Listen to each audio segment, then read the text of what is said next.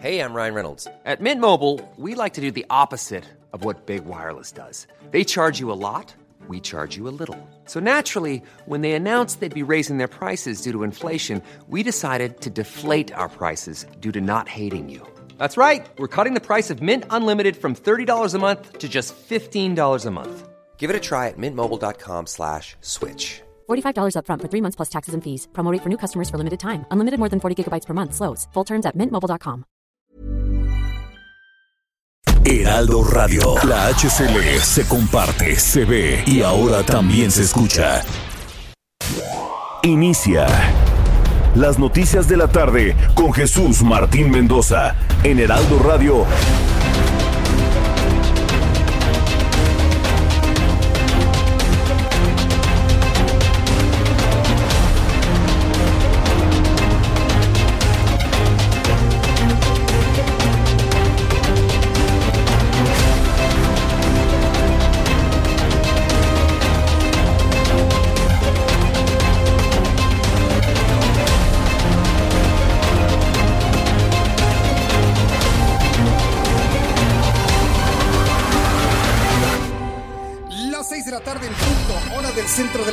Mexicana. Bienvenidos, muy buenas tardes. Inician las noticias en el Heraldo Radio, la información como a usted le gusta escucharla.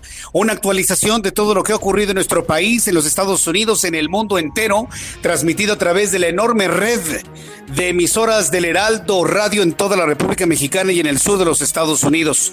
Les saluda como todas las tardes con información Jesús Martín Mendoza. Suban el volumen a su radio que le tengo la información más importante hasta este momento. Quiero informarle que blindan a Catlán tras el asesinato de Alexander. Promete Alejandro Murat que el crimen no quedará impune. Nos hemos no indignado, nos hemos conmovido por este caso. Un muchacho de 16 años de edad que soñaba con ser futbolista fue asesinado por policías que lo confundieron con un criminal. El gobernador de Oaxaca, Alejandro Murat, no descarta la posibilidad de que la Secretaría de la Nacional, la Guardia Nacional y Seguridad Pública del Estado asuman el control de la seguridad en el municipio de Acatlán de Pérez Figueroa ante el asesinato del joven Alexander, 16 años de edad, quien manifestó que hará valer la justicia en este tremendo caso. Eso fue lo que dijo el gobernador de Oaxaca, Alejandro Murat. eh, para señalar pues este hecho lamentable, desafortunado y donde quiero repetir a toda la población que se aplicará la ley sin titubeo en contra este, pues de los responsables. Este joven Alexander tenía todo el futuro por delante y este y bueno pues este me parece que este tema eh, que donde se aplicará la ley también nos debe de volver a convocar este a replantear eh, pues las funciones que realizan las policías municipales en el país Es lo que dice el gobernador del estado de Oaxaca, Alejandro Murat, está también consternado, conmovido por el hecho. Imagínense, tenemos el problema de George, George Floyd en los Estados Unidos. El problema que se ha generado este, por la, la- muerte y asesinato de otros allá en Jalisco, ¿no? De Giovanni. Casos que hemos conocido en el Estado de México. Y ahora unos idiotas policías, porque es lo que son, borrachos, drogados o vaya usted a saber bajo el influjo de qué estaban, matan a un joven completamente inocente. Su mamá llena de ira pide la justicia para Alexander. Un muchacho que dice todos lo conocían, era profundamente sano y no pensaba en otra cosa más que ser seleccionado del fútbol mexicano. Verdaderamente increíble y todo por unos idiotas policías que habrá que ver qué se tomaron o qué se metieron, porque además también ese problema lo tenemos en algunas corporaciones policíacas en la República Mexicana. Hombres y mujeres que literalmente trabajan drogados para poder aguantar las 24, 48 horas que les que les dan para hacer las vigilancias. Aquí no hay completos culpables o completos inocentes en este asunto. Así que bueno, pues estaremos muy atentos de ello y debido a este tipo de acciones, por eso tenemos enardecida la sociedad del mundo prácticamente, que se han volcado contra la violencia policial como lo hemos visto ahora en el estado de Oaxaca. Le voy a tener todos los detalles más adelante. También le informaré que el presidente de la República, Andrés Manuel López Obrador, aseguró que avala cualquier proyecto legislativo que se traduzca en un ahorro para el gobierno, como la presentada por Ricardo Monreal. Sin embargo, la idea que tiene Ricardo Monreal de fusionar tres instituciones independientes eh, completamente autónomas del gobierno federal no ha sido vista prácticamente por nadie, sobre todo porque no se va a ahorrar gran cantidad de dinero y se compromete en mucho la operatividad de las tres. Dice el López Obrador, el presidente de este país, que dice que ve con buenos ojos todas las propuestas para ahorrar, en este caso la fusión del, del Instituto Nacional de Mercados y Competencia para el Bienestar, el cual desconocía, fíjese, ayer le di a conocer esta información empezó a girar desde las 4 de la tarde y hoy en la mañana López Obrador, el presidente de este país, dice no conocer la información, dijo que no conocía la información. Es decir, es un presidente que después de comer, yo creo que se va a dormir y se desconecta completamente de todo lo que es el flujo informativo. Escúchelo usted, esto fue hoy en la mañana. No sabía de esta iniciativa eh, de... El senador Ricardo Monreal, pero si ayuda a reducir los gastos eh, cuando la conozca, eh, si es para ahorrar, estoy de acuerdo, porque hubo muchos excesos en la creación de organismos, muchos eh, innecesarios y casi todos muy costosos. Recuerde que aquí en el Heraldo Radio, en esta emisión, en esta emisión, aquí por respeto del público, no editamos cómo habla el presidente de la República. Se lo presento tal cual es, tal como es. Yo no voy a presentar aquí un eh, audio editado quitándole todos estos titubeos, todos estos silencios. Entre tanto piensa qué es lo que va a decir.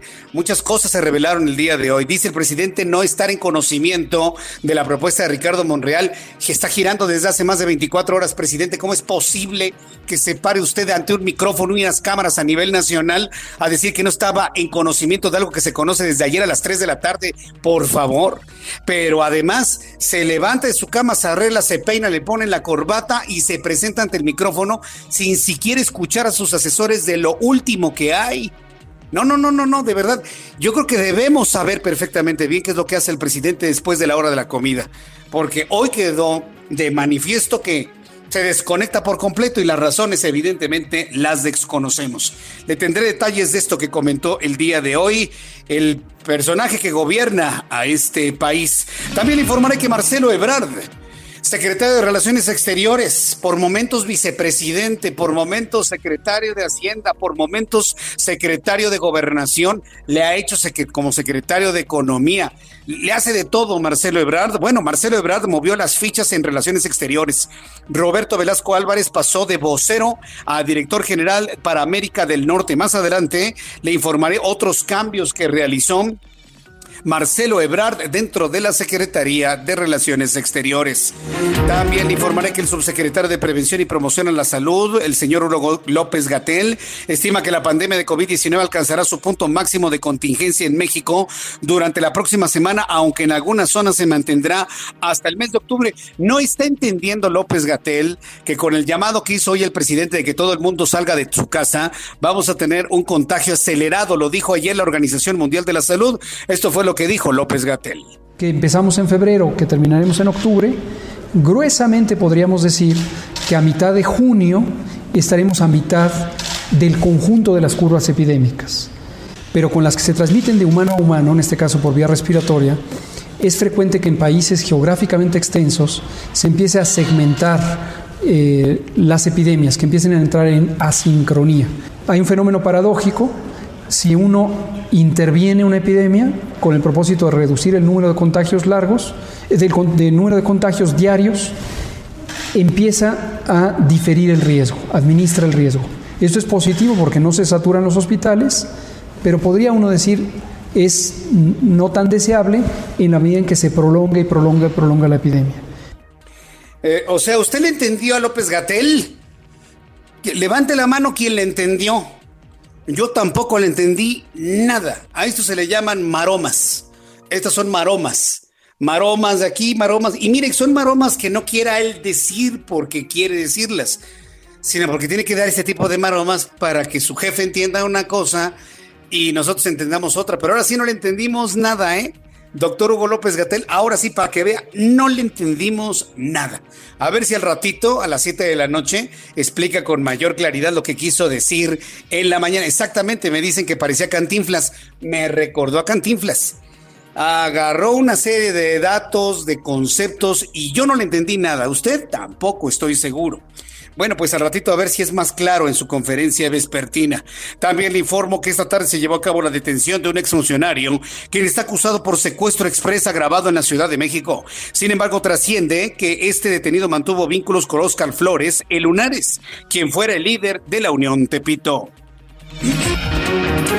América, que desde hace un mes es la región con más casos de COVID-19, se convirtió hoy también en la zona con mayor número de muertes por la enfermedad, más de 185.800 frente a 185.500 en Europa, la segunda zona más afectada en la pandemia según datos de la Organización Mundial de la Salud.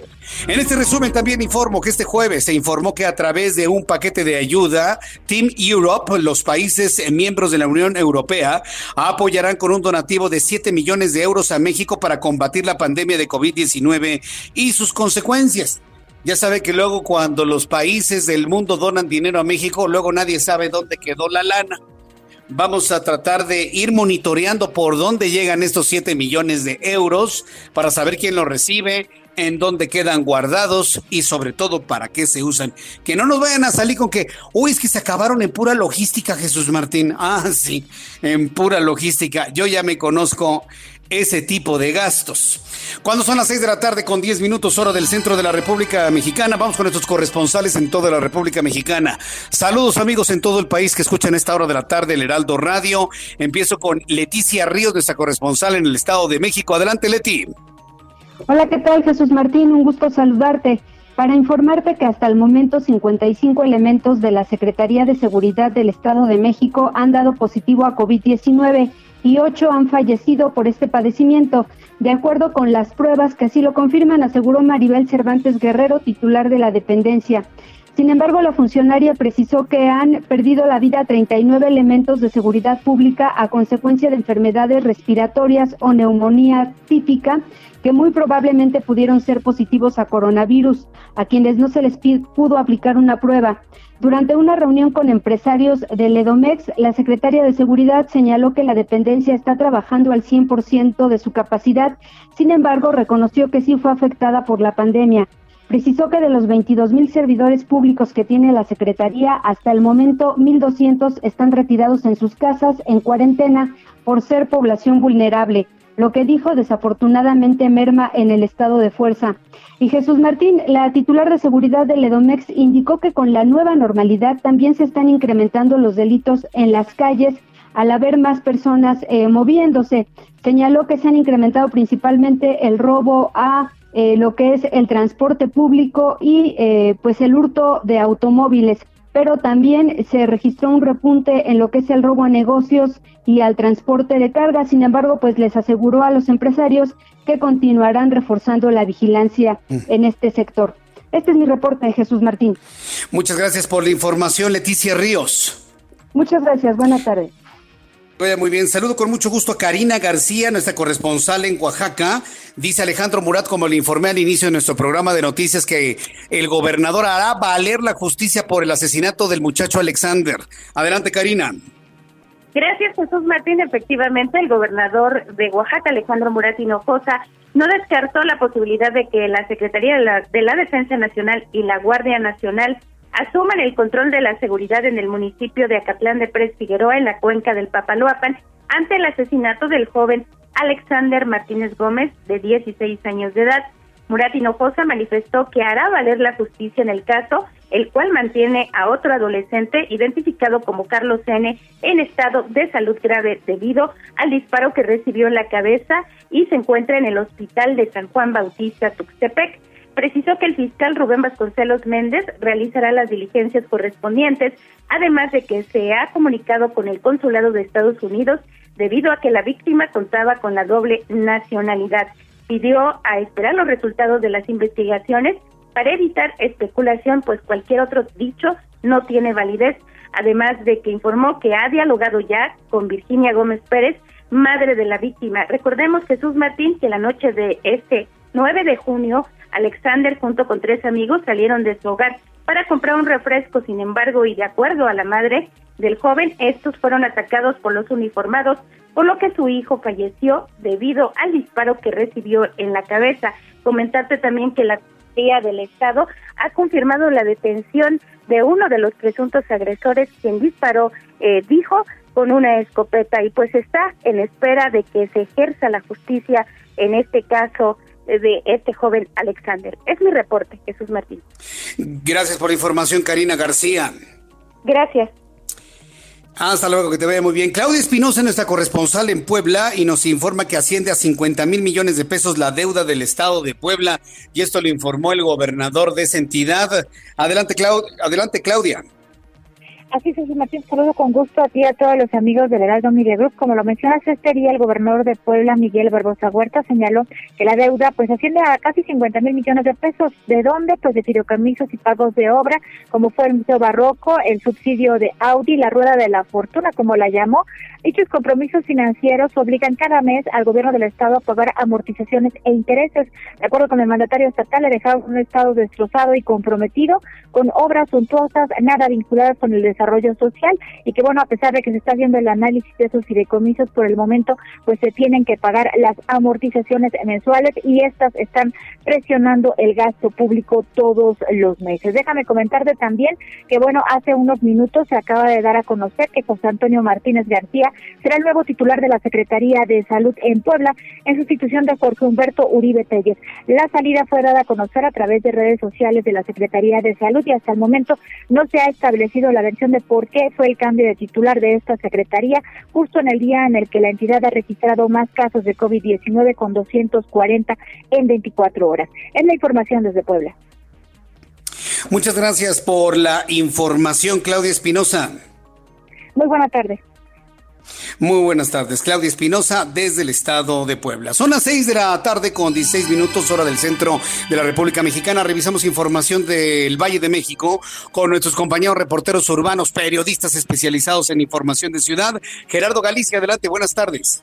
Excelente tarde, Jesús Martín. Tenemos reporte desde la zona sur de la capital y es información para nuestros amigos que van a utilizar la avenida Universidad. De momento van a encontrar un avance realmente rápido entre la zona del eje 5 sur y su entronque con el eje central. Hay rezagos en semáforos, pero realmente nada para buscar alguna alternativa. En el caso de quienes utilizan el eje central, está avanzando bastante bien, al menos al sur de la capital, desde Churubusco hacia la zona del viaducto. El avance es extraordinario. Únicamente hay que tener precaución llegando a su cruce con el eje 4 sur en su tramo una persona fue arrollada en ese punto, pero ya laboran equipos de emergencia. Y por lo pronto, el reporte.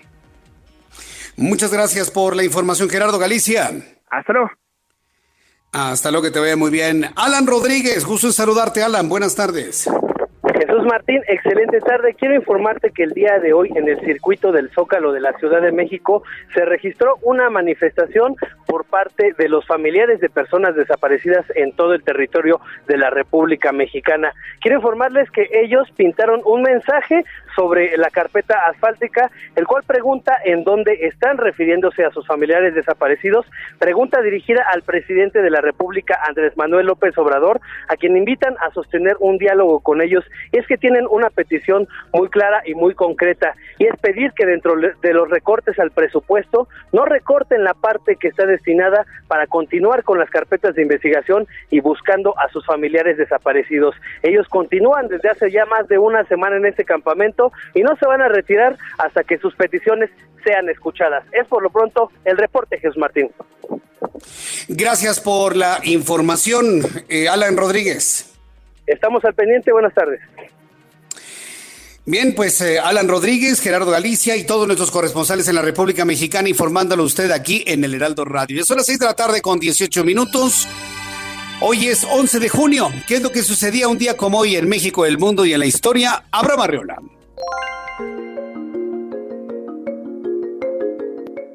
Esto es un día como hoy en la historia. 1861 se declara presidente constitucional a Benito Juárez. 1987, en el Reino Unido, Margaret Thatcher, mejor conocida como la Dama de Hierro, inicia su tercer mandato. 2003, en nuestro país, se publica la Ley Federal para prevenir y eliminar la discriminación. Y año 2005, a nivel internacional, el Grupo de los Ocho acuerda cancelar la deuda que los 18 países más pobres del mundo tenían con ellos. Esto fue un día como hoy en la historia. Gracias Abraham Arreola por las efemérides del día de hoy y bueno pues para que usted eh, recuerde lo que sucedía un día como hoy en la historia. Vamos a revisar las condiciones meteorológicas para las próximas horas. El Servicio Meteorológico Nacional nos informa a esta hora de la tarde con base en el más reciente informe meteorológico que nos da a conocer el Servicio Meteorológico Nacional que el Frente Frío número 67 y la onda tropical número 3 así como canales de baja presión estará bajando la temperatura en las próximas horas. El Servicio Meteorológico Nacional informa durante esta noche y madrugada el Frente 67 va a interaccionar con un canal de baja presión sobre el occidente del Golfo de México, ocasionando lluvias puntuales torrenciales en zonas de Tamaulipas, San Luis Potosí, Veracruz, el estado de Hidalgo, Puebla, Estado de México y Ciudad de México. ¿Qué le pareció el tránsito de este frente frío hoy por la mañana? ¿Vio usted que estaba lloviendo a las 10 de la mañana en el centro del país? Para mis amigos que nos escuchan en otras partes de la República Mexicana, cayó un chipi chipi ligerito a las 10, eh, 11 de la mañana que mantenía fresca la, la Ciudad de México como no sucedía hace mucho tiempo.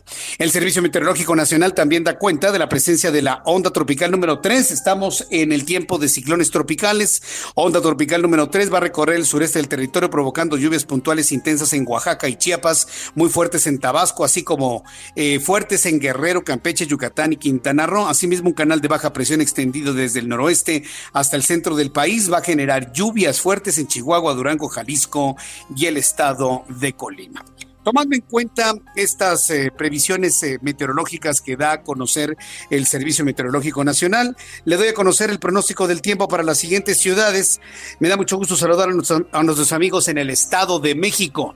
En este momento en Toluca hay 19 grados, la temperatura mínima 6, para mucho fresco en el Estado de México, mínima 22 y no se prevé lluvia para el día de mañana en Guadalajara, calorón, 31 en este momento, máxima mañana 32, mínima 14. Amigos de Monterrey, Nuevo León, que nos escuchen a través del 90.1 de FM. Les informo que mañana habrá una temperatura máxima de 30 grados, mínima 19, cielo azul Sol radiante, completamente despejado Monterrey, en estos momentos 24 grados. En Tampico, Tamaulipas, mínima 23, máxima 30, en este momento 28 en Villahermosa, mínima 23, máxima 30 en Acapulco, Guerrero, mínima 24, máxima 31. Rico calor en Acapulco con 29 grados en este momento, que ya se prepara para reabrir actividades turísticas, así como lo han hecho otros puntos de la República Mexicana, otras, otras playas, por supuesto. Aquí en la capital de la República, en este momento el termómetro marca 23 grados, puede bajar hasta los 19 debido a la lluvia que ya va a caer dentro de la próxima hora, la temperatura mínima para mañana 11 y la máxima 24 grados Celsius.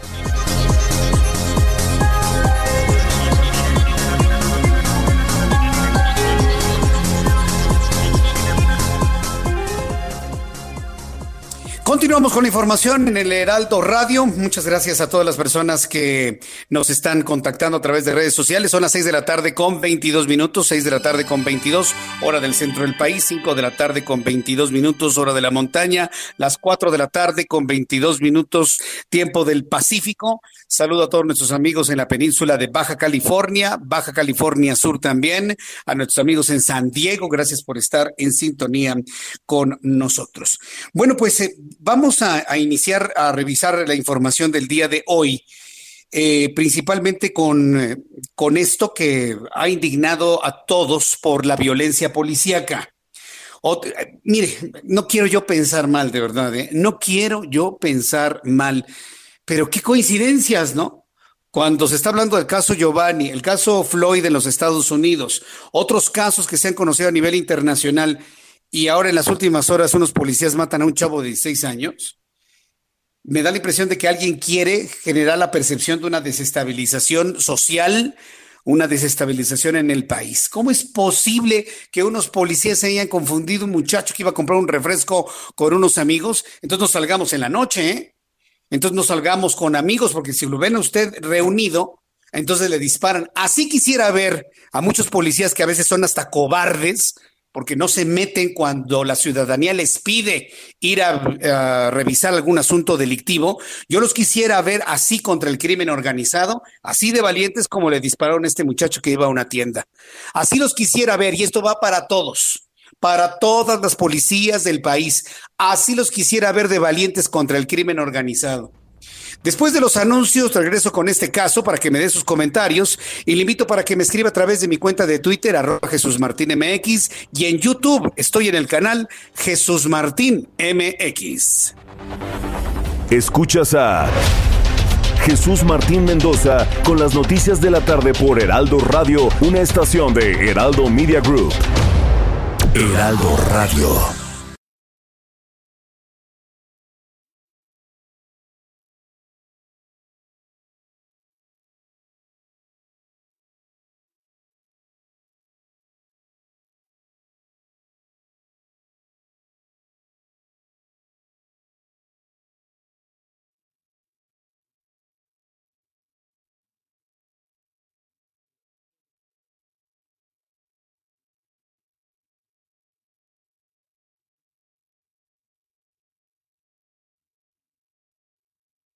Heraldo Radio.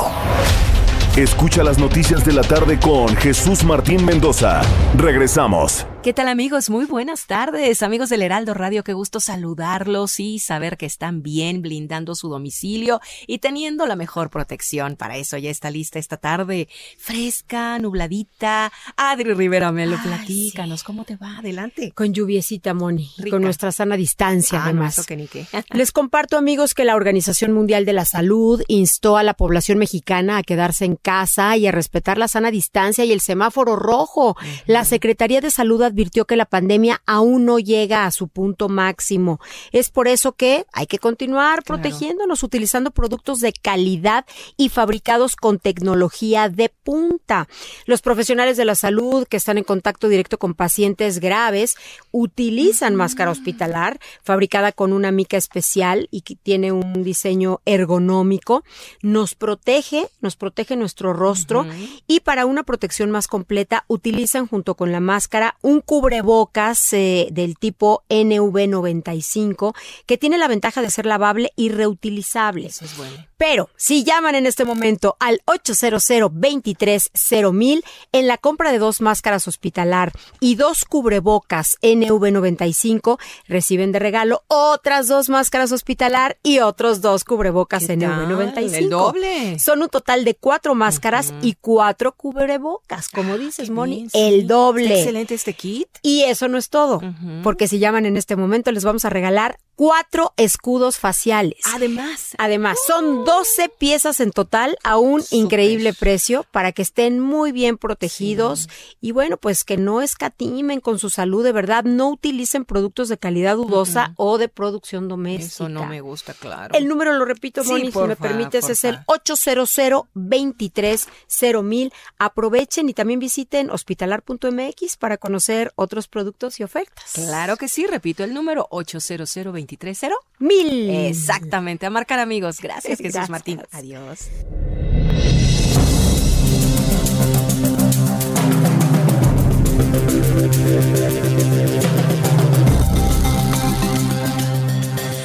Ya son las 6 de la tarde con 32 minutos, hora del centro de la República Mexicana. Me dice Luis Pérez que ya está lloviendo en Coacalco y que llueve fuerte. Muchas gracias, Luis Pérez. Ya nuestros amigos del público, haciendo la de reporteros, por supuesto, y que me envían sus comentarios a través de nuestra plataforma digital, a través de YouTube. Si usted me quiere enviar un mensaje, quiere usted comentarme algo sobre las noticias del día de hoy, así, así, muy sencillito. Yo le digo por dónde.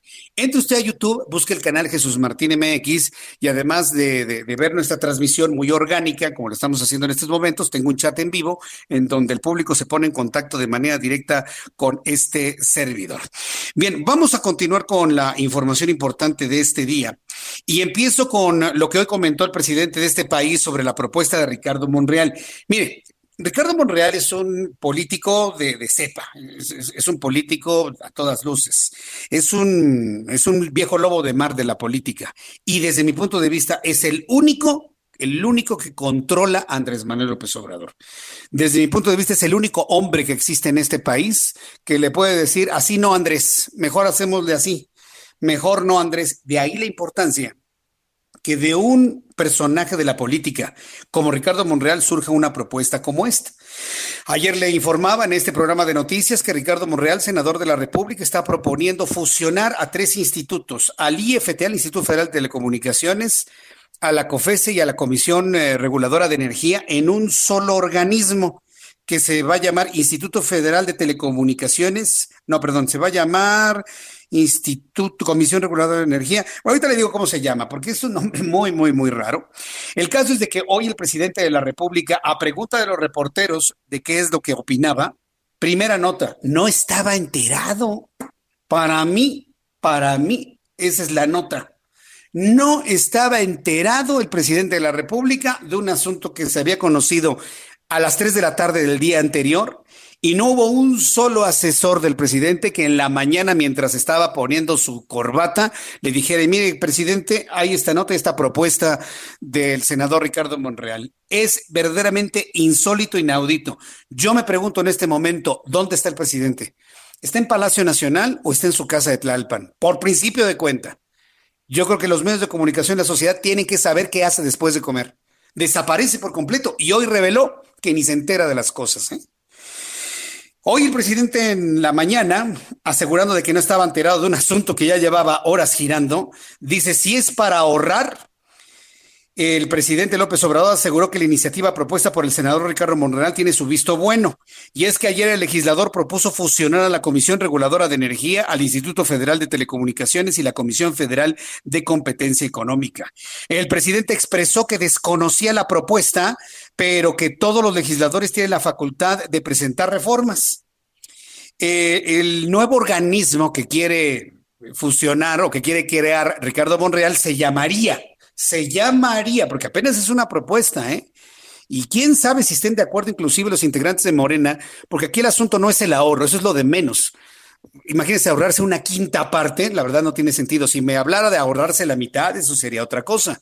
Pero apenas se ahorraría una quinta parte del dinero que si lo comparamos con el Producto Interno Bruto, la verdad es una bagatela, no sirve para nada.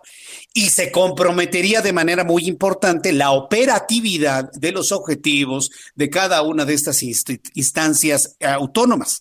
Se llamaría Instituto Nacional de Mercados y competencia para el bienestar. Otra vez la palabrita bienestar.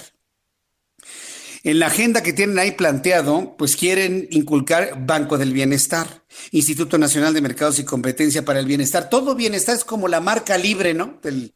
es como la marca libre de lo que quiere poner el gobierno federal, el bienestar. Ya como que se les quedó la palabrita, no, no crecimiento, sino bienestar. El caso es que esto fue lo que dijo Andrés Manuel López Obrador sobre la propuesta del senador Monreal. Esto fue lo que dijo hoy por la mañana. No sabía de esta iniciativa eh, de eh, el senador Ricardo Monreal, pero si ayuda a reducir los gastos eh, cuando la conozca, ¿no? si es para ahorrar, estoy de acuerdo, porque hubo muchos excesos en la creación de organismos, muchos eh, innecesarios y casi todos muy costosos,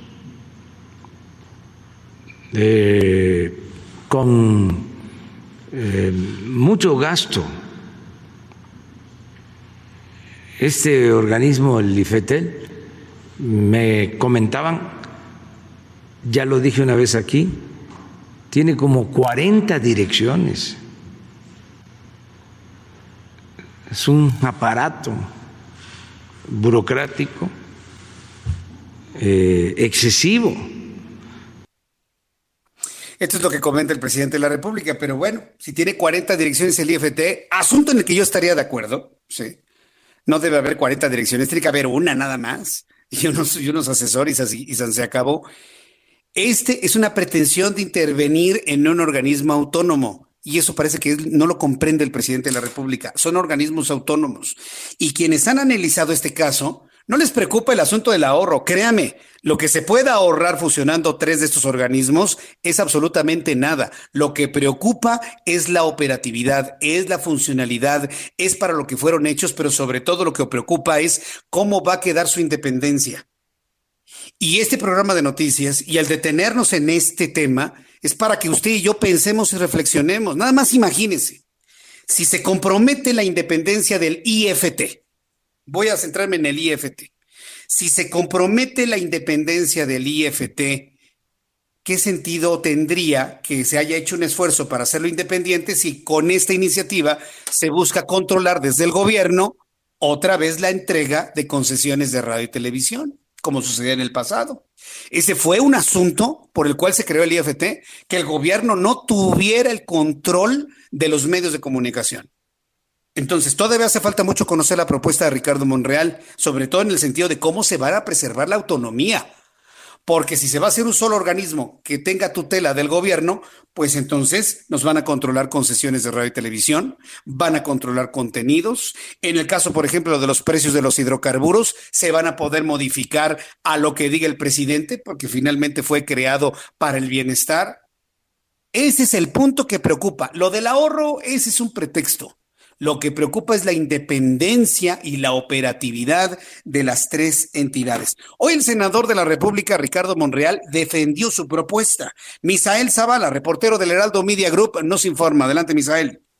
Así es, Jesús Martín, pues como lo comentas, eh, esta iniciativa de reforma del Senado de Ricardo, del senador Ricardo Monreal para crear el Instituto Nacional de Mercados y Competencia para el Bienestar causó rechazo y críticas por parte de diversos sectores y de la oposición, porque tanto el IFT como la Comisión Reguladora de, Energía y la, eh, la Comisión Federal de Competencia Económica desaparecerían y no serían autónomos porque los nombramientos de los consejeros serán a propuesta del Ejecutivo Federal bajo la aprobación del Senado. Ante estas críticas, el senador Monreal defendió su iniciativa y aclaró que no está en riesgo la autonomía de los órganos reguladores dijo que al contrario el objetivo es fortalecer sus funciones a partir de las similitudes de procesos para garantizar la competencia y libre concurrencia en sectores que cada uno tiende actualmente, indicó el, el senador eh, Monreal. Eh, también afirmó el senador morenista que esta eh, iniciativa, al ser eh, una reforma constitucional, necesitaría el apoyo de la oposición en el Senado y en la Cámara de Diputados, ya que requiere el aval de dos terceras partes del legislativo. Eh, como bien lo comentabas, eh, la iniciativa propone que el Instituto Federal de Telecomunicaciones, la Comisión Reguladora de Energía y la Comisión Federal de Competencia Económica eh, sean fusionadas en prácticamente un superinstituto que regule todas estas estos trabajos Jesús Martín. Y bueno así defendió el, el senador Ricardo Monreal que dijo que no se perdería la autonomía de estos órganos autónomos se centró finalmente en ese punto de crítica en la pérdida de la autonomía, le asegura que no se perderá la autonomía. Habrá que ver las letras chiquitas, ¿no? De, la propuesta y porque este, este análisis seguramente seguirá. Pues muchísimas gracias por esta información, Misael Zavala. Gracias, Jesús Martín. Buenas tardes. Hasta luego, que te vea muy bien. Bueno, pues es lo que planteó el propio, eh, el, propio senador eh, de la República, Ricardo Monreal, en el sentido de que no se va a perder la autonomía. Eh, mire, yo pienso que no hay que meterle mano a este tipo de cosas y si lo que preocupa es que hay muchos directores, bueno, desde el legislativo se puede generar eh, todo lo necesario para que estos eh, organismos adelgacen. Tan sencillo. Si el problema es que hay muchos directores, el problema es de que se gasta mucho en ellos, pues adelgácenlos. Yo no, yo no veo la razón para cuál fusionarlos. Adelgácenlos. ¿Para qué está el IFT en un edificio de superlujo, en un edificio inteligente ahí en Insurgentes y California? ¿Para qué? o sea, ¿para qué? E-, ese es el punto. Si lo que está preocupando es lo que están gastando estos institutos, A través de presupuesto, bájenles el presupuesto, que para eso este gobierno es un experto.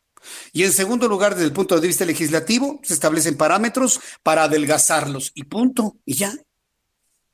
Yo no veo la necesidad de tener que ir a fusionarlos desde mi punto de vista. resultaría mucho más eficiente adelgazarlos, ponerle tope presupuestal si eso es lo que quieren, para que se ahorren el 20% que quieren hacer, a menos que el objetivo de la fusión sea otro. Pues sí, pues si el problema es el dinero, hay formas para no darles. Les etiquetan el gasto y hazle como puedas con lo que te doy. Es lo que hay, amigo. No, pues es que no le voy a pagar a mis otros 39 directores. Pues es lo que hay, ya tú sabrás. Tú págales de tu bolsa tú. Pero digo, por favor, el asunto no es nada más el dinero. Pero en fin, otro asunto importante que yo quiero compartirle ayer, el diputado Porfirio Muñoz Ledo, usted lo conoce, a don Porfirio Muñoz Ledo, eh, envió una carta y la compartió a través de su cuenta de Twitter. Dice lo siguiente, la integración del Consejo General del INE es una obligación legal de la Cámara de Diputados indispensable para la continuidad de nuestro régimen democrático.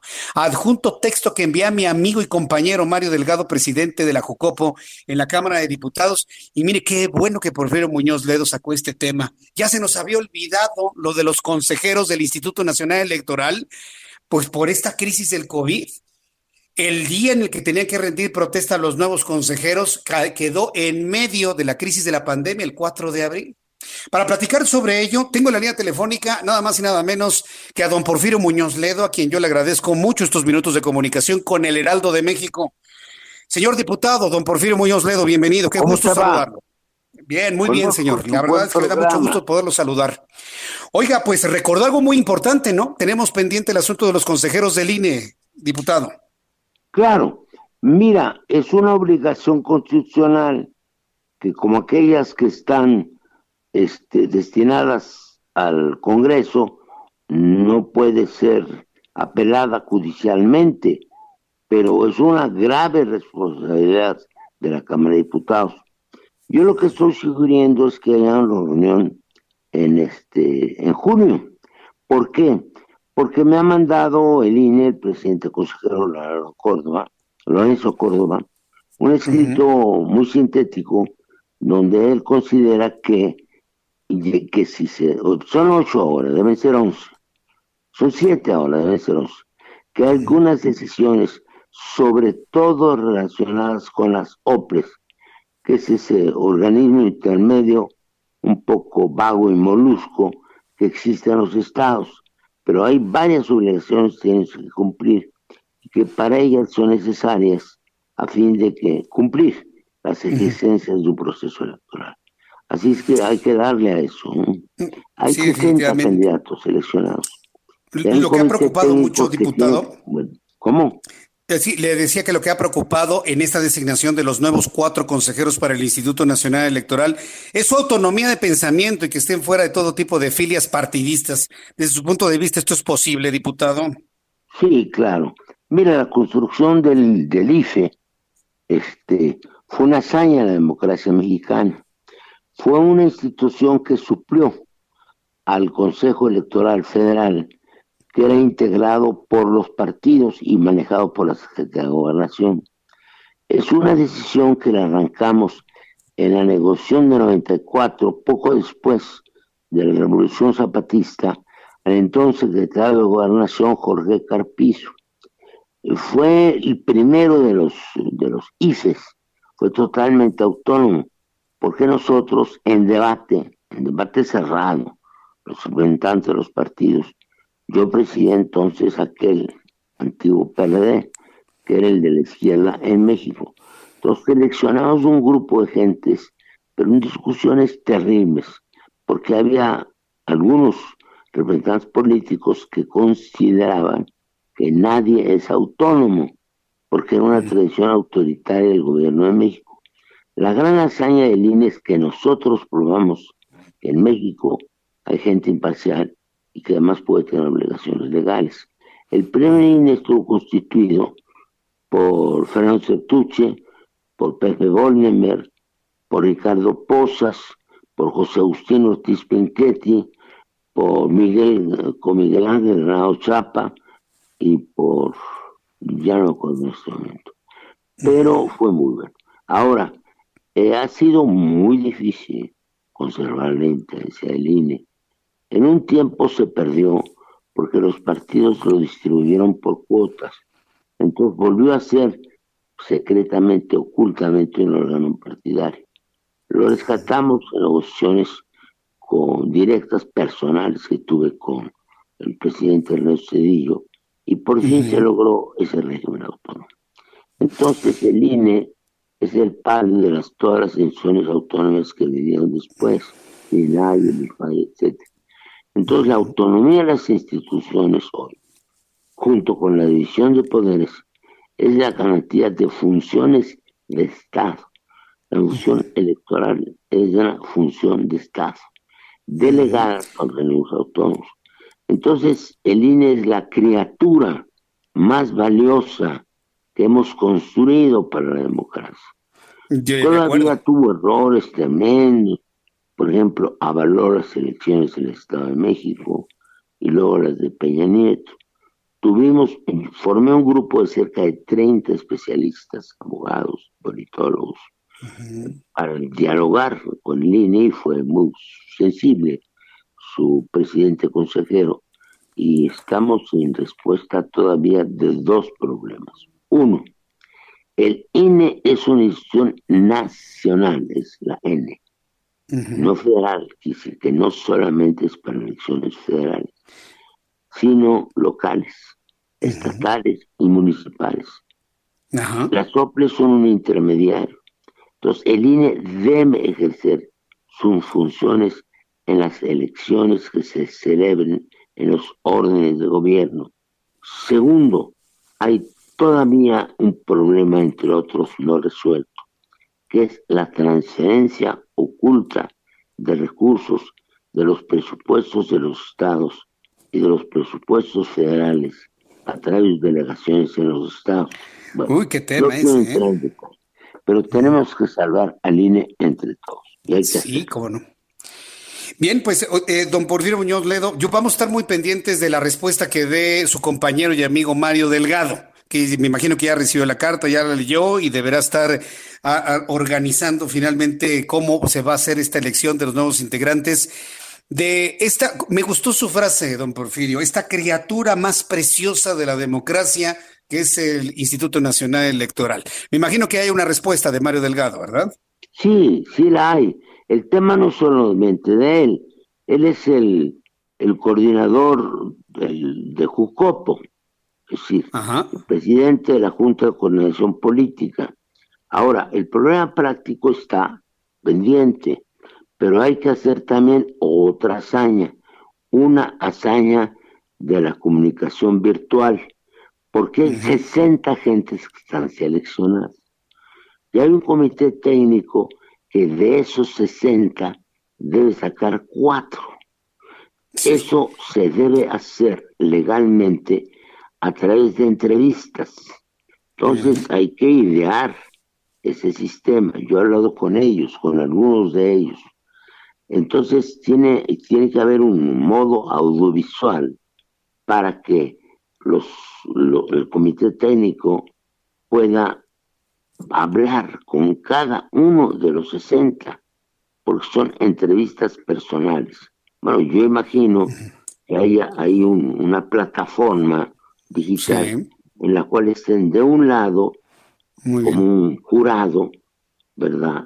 Los integrantes del comité técnico y del otro tiene que pasar uno por uno. Ahí está el problema, uno por uno. Sí. Y yo nos vamos a tardar. Miembros yo creo que nos vamos a tardar, pero vale la pena, ¿no? Claro, no, no vale la pena, es necesario. Es necesario. Si no, bueno, podemos Dice el memorándum del, del INE que estas son las elecciones más importantes de la historia de México. Sin duda. Porque se juntan muchas, son como 3.500, no sé, puestos a proveer que el INE tiene que calificar. En estas circunstancias, que no solamente que el CONAVID, sino que todas las instituciones se están tambaleando, es indispensable salvar al INE si no va a ser un efecto dominó, pueden caerse otras autonomías Tú me estás entendiendo, ¿verdad? Sí, qué, bueno que lo menciona con, con, esa realidad, don Porfirio Muñoz Ledo, y yo le quiero agradecer mucho el que haya participado en nuestro programa de noticias y agradecerle también que haya sacado a flote este tema, ¿eh? porque mire, con el asunto del coronavirus hemos visto asuntos igualmente importantes y pues considere esta su casa, don Porfirio. La verdad es que siempre es un lujo platicar con usted, siempre. Estoy nada más para terminar dedicado a muchos temas. Hoy en la mañana hice una síntesis estoy trabajando en siete temas fundamentales. Bien. Este es uno de ellos. Estoy trabajando en el salario básico universal. Estoy trabajando en las reformas este, de la Ley Federal del Trabajo para la semana de, de, 34 horas, etcétera, etcétera, etcétera. Estoy trabajando en fuentes nuevas y renovables. Hay oposición de algunos sectores del gobierno. Muy bien, don, Porfirio. El, petróleo en la matriz Yo le agradezco mucho que me haya tomado la llamada telefónica. Pero cuando quieras como, llamas. Sí, así lo vamos a hacer. Le voy a llamar. Mándeme la lista de los temas que está planteando y los vamos platicando aquí en el Heraldo Radio. Para mí va a ser un verdadero honor tenerlo en este programa de noticias, don Porfirio. Muchísimas gracias. mensajero. Ojalá y puedan difundirlo lo más posible. Va a ver que sí, lo vamos a hacer juntos usted y yo. lo que es importante. Gracias, hermano. Gracias, fuerte abrazo, que le vaya muy bien. Don Porfirio Muñoz Ledo, gran parlamentario, gran político mexicano, es, es, verdaderamente historia viviente. Porfirio Muñoz Ledo, su nombre completo, Porfirio Alejandro Muñoz Ledo y Lazo de la Vega, ha estado aquí en el Heraldo Radio. Voy a los mensajes y regreso con la actualización de los números de. Escuchas a. Jesús Martín Mendoza con las noticias de la tarde por Heraldo Radio, una estación de Heraldo Media Group. Heraldo Radio, la H que sí suena y ahora también se escucha.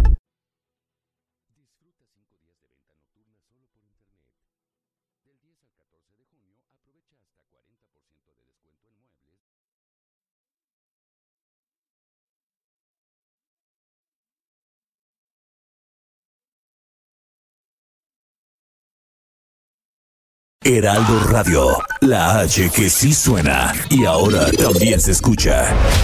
Escucha las noticias de la tarde con Jesús Martín Mendoza. Regresamos.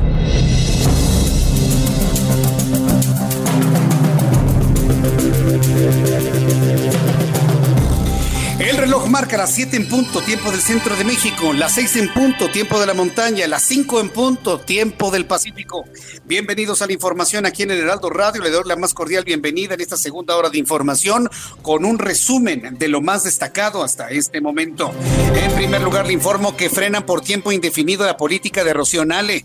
Un juez federal otorgó una suspensión definitiva a la organización Defensa Colectiva C, medida cautelar que frena por tiempo indefinido la política con la que se busca controlar el sistema eléctrico nacional y la entrada de empresas de energía limpia, medida impulsada por la Secretaría de Energía y su titular Rocío Nale. Entonces, un juez federal ha otorgado suspensión definitiva a las intenciones de la señora Nale de que nada más tengamos electricidad con carbón, con combustóleo y con petróleo. Bien, juez federal para que vean que no, no va a ser tan fácil hacer este cambio, esta conversión hacia esos sistemas ya anacrónicos del mundo a nuestro país. Bien por ella.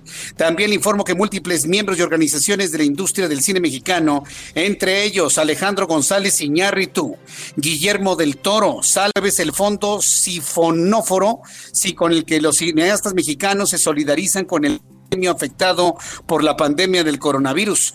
Con este fondo de emergencia audiovisual, me gusta más ese nombre, que cuenta con 10 millones de pesos por el momento, se van a beneficiar los trabajadores técnicos y manuales del cine que se hayan visto afectados por la contingencia derivada del coronavirus. Vaya que si el gremio de cinematográfico la ha padecido, ya tendremos oportunidad de platicar con ello, y hombres como Guillermo del Toro y Alejandro González Iñárritu, pues están consiguiendo este dinero para para poder apoyar a todos los trabajadores de la industria cinematográfica. Bien por ellos también. Le informo que acusa el movimiento ciudadano a Morena de campaña para desestabilizar al estado de Jalisco. Ya lo habíamos escuchado y ya lo habíamos leído en la carta que envió Dante Delgado Ranauro al todavía presidente de México, Andrés Manuel López Obrador.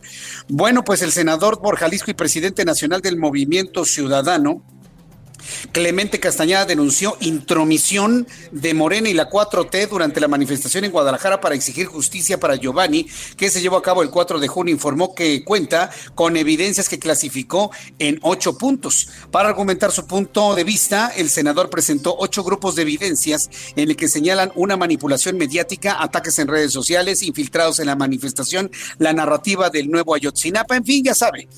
Quieren desestabilizar a Enrique Alfaro, porque es el único gobernador que le ha dicho en su cara al presidente, así no voy con usted.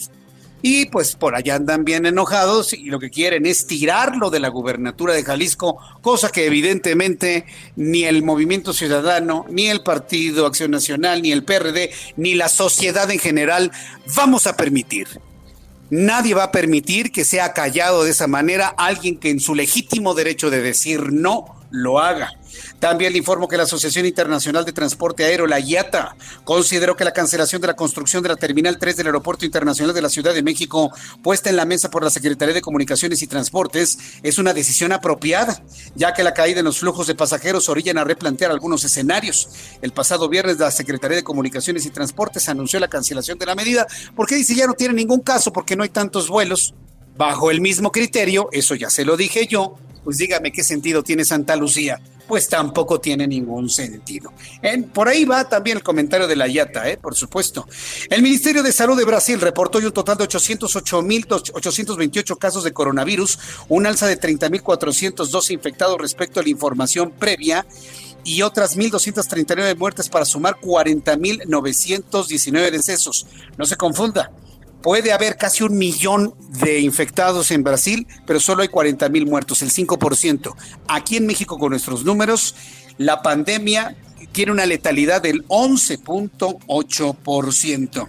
También informo en este resumen de noticias que amantes de la música, mala noticia para ustedes, asunto que le daré en unos instantes porque nos vamos directamente hasta el Palacio Nacional, datos de coronavirus. Vamos a ver cómo quedamos el día de hoy. Adelante, es José Luis Salomía. Durante los últimos siete, ocho días, ¿no? Entonces, mucha estabilidad, pero una estabilidad que tampoco ha representado una disminución en los casos más allá de la región de Europa, que sí vemos que se ha venido contrayendo, de haber estado en un 25, un 20, un 17, ya se encuentra en un 15.7%.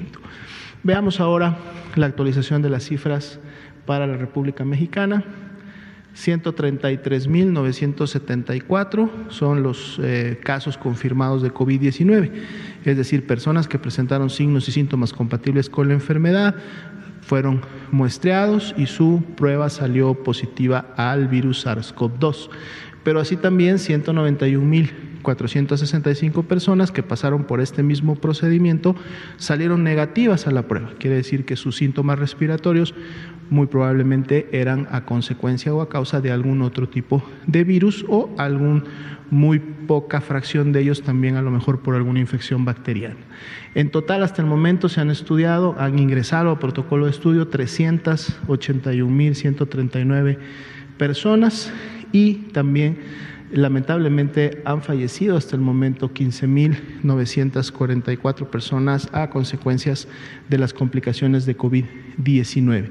Si bien es cierto... Bien, pues en este momento José Luis Salomía, quien es el director de epidemiología, luego de los eh, cuestionamientos, ah, porque debo decirle, eh, ayer en la noche me comuniqué con la Secretaría de Salud para preguntar la razón por la cual José Luis Salomía había omitido el número de muertos y me, bueno, me explicaban, me explicaban que tenía que ver con una carga de información que se tenía el día de ayer. Pero bueno, creo que llegó a tiempo este reclamo de que no queremos de que omitan el número de muertos, pues ni que se tratara de qué, de bultos o qué. Hoy ya ha reconocido que el día de hoy hay 15.944 muertos. La noticia de este momento es que se han sumado a la lista de fallecidos 587 personas. 587 personas se suman a la lista de fallecidos para sumar un total al día de hoy de 15.944. Hay 133.000 974 personas transmitidas con el COVID-19. Ayer había 129.184, hoy hay 133.974, más de 4.000, casi 5.000 casos. Ayer había activos 19.897, hoy hay 20.832. Yo no veo por ningún lado el aplanamiento de la curva, por el contrario, veo más casos activos y los casos activos necesitan hospitales, necesitan eh, camas de hospital, necesitan respiradores. Sospechosos, ayer había 53.608, hoy hay 55.700. Y bueno, pues la gente sigue muriendo por coronavirus. En un día en donde el presidente dice, salgan, salgan, salgan, no tengan miedo. Así dice, salgan, salgan, no tengan miedo. Ya va a ser responsabilidad de ustedes, ya va a ser responsabilidad de ustedes si se enferman o se contagian. Eso fue lo que dijo, por increíble que parezca. Entonces, bueno, pues esto es lo que, lo que se ha informado en cuanto a coronavirus. Nada más deme la oportunidad de decirle cuál es el índice de letalidad con estos datos solamente pues datos matemáticos. Al día de hoy el índice de letalidad en México es de 11.9. Con estos datos, con 15.944 fallecidos, en un universo de 133.974 personas transmitidas de manera acumulada, el índice de letalidad en México es de 11.9. Va subiendo, ¿eh? 11.9008166. 11.90, si, si, le ponemos una, eh, un, decimal más, ¿no? Entonces, 11.90 es el índice de letalidad. ¿Cuál es el índice de letalidad a nivel mundial? Hoy reporta la Organización Mundial de la Salud que es del 5.7%. Hasta aquí nuestro resumen de noticias. Le invito para que siga con nosotros. Le saluda Jesús Martín Mendoza.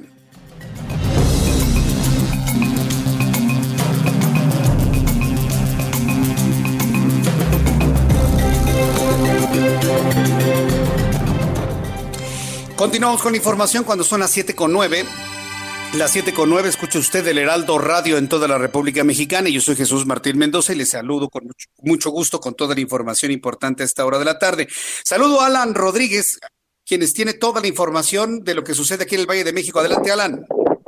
Jesús Martín, excelente tarde. Tenemos información de vialidad de la zona centro de la Ciudad de México. Y es que quiero informarles para nuestros amigos automovilistas que van a desplazarse por la avenida Arcos de Belén, que en estos momentos entre la avenida Vertis y la avenida Valderas se encuentran realizando obras en los carriles del lado derecho, por lo cual invitamos a nuestros amigos automovilistas a circular sobre el carril de la izquierda, el cual podrán tomar desde el cruce con el eje central Lázaro Cárdenas.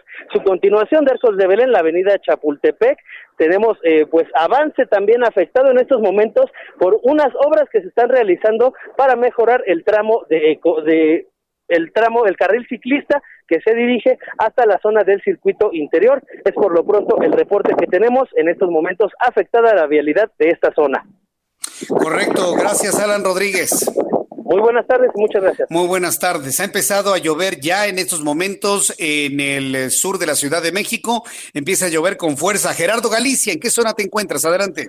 Ya en estos momentos, Jesús Martín, en la zona oriente, estamos muy cerca ya del Aeropuerto Internacional de la Ciudad de México y en este punto está muy nublado, pero de momento no tenemos lluvia. Tenemos información para nuestros amigos que van a utilizar la avenida 8 General Francisco Morazán. De momento está avanzando de manera aceptable. Tenemos un incremento en la afluencia de autos, pero los vehículos alcanzan velocidades por arriba de los 40 kilómetros por hora entre el circuito bicentenario y las inmediaciones de su entronque con el viaducto Río Piedad. Es justo en este último punto donde si hay asentamiento en ambos sentidos, habrá que manejar con precaución y si van a utilizar el circuito bicentenario todavía es buena opción para poderse mover entre Oceanía y las inmediaciones de el viaducto. Y por lo pronto, Jesús Martín, el reporte.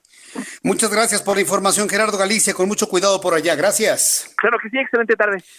Hasta luego, que te vaya muy bien. Bueno, pues ya em, empieza la, la, lluvia fuerte en varios puntos de la República Mexicana. Me dice Chiliwili, dice nuestra economía creciendo. 00000000000. No, pues sí, ceros a la derecha o ceros a la izquierda. ¿Qué es lo que me quieres decir con esto, Chili Willy? Ale Flor, oigan, a darle like a Jesús Martín, muchísimas gracias. Vicky Tapia, manda saludos también. Eh, Héctor Ugarte, qué, qué gusto me da saludarte, gracias. Eh, gracias Guadalupe Leiva por tus comentarios. En fin, para todas las personas que nos están escuchando en este momento, gracias por sus comentarios. En unos instantes platicamos lo que nos está planteando el público. Bien, hay una noticia que nos sorprendió y nos impactó hace algunos días, sobre todo cuando conocimos sobre la muerte de algunas personas en el estado de Guerrero por consumir alcohol adulterado. Muchas veces hemos informado sobre los riesgos que implica el comprar eh, alcohol, bebidas alcohólicas en la calle, en plena calle. Sobre todo esto ocurre a finales de cada año.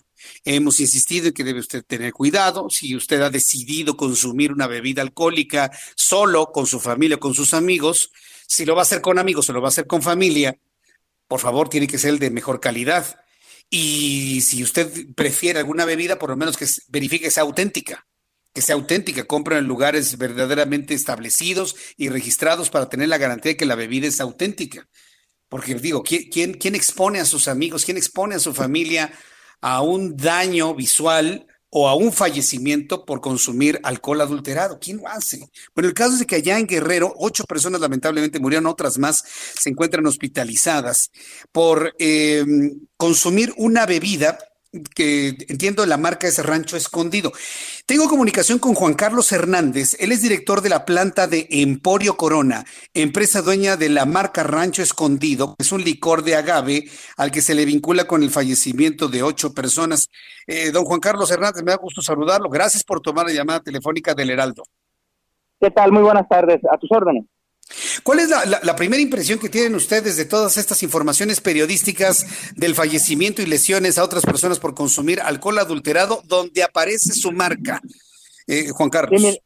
Sí, mira, primero que nada, eh, lamentamos profundamente estos hechos donde gente, eh, ahora sí que inocente, sea víctima de delincuentes. Condenamos totalmente la actividad ilícita de la gente que se dedica a estar adulterando, a estar copiando, a estar de alguna manera clonando productos que se fabrican de manera lícita. Eh, somos víctimas también nosotros, o sea, somos víctimas porque eh, nuestro licor de agave rancho escondido eh, ha sido adulterado, falsificado, no de ahorita, sino ya tiene por lo menos unos 10 años para acá. Mm. Quizá ahorita la diferencia, la principal diferencia o lo relevante del caso es la, afectación, el tipo de afectación que ya ocurrió. Eso es quizá lo, lo más lamentable. Entonces, eh, el lote que ha sido identificado como el causante de estos fallecimientos y estas lesiones, obviamente no fue fabricado por ustedes, ustedes, sino finalmente es alguien que utiliza su marca, sus logotipos, su imagen para vender otra cosa que no es licor de agave. Debo entenderlo así. Es correcto. Eh, el producto del cual estamos este, haciendo mención que ocurrió el incidente allá en Guerrero no tiene nada que ver con un producto que sea nuestro. Absolutamente rechazamos que se trate de un producto que haya sido envasado por nuestra planta procesadora.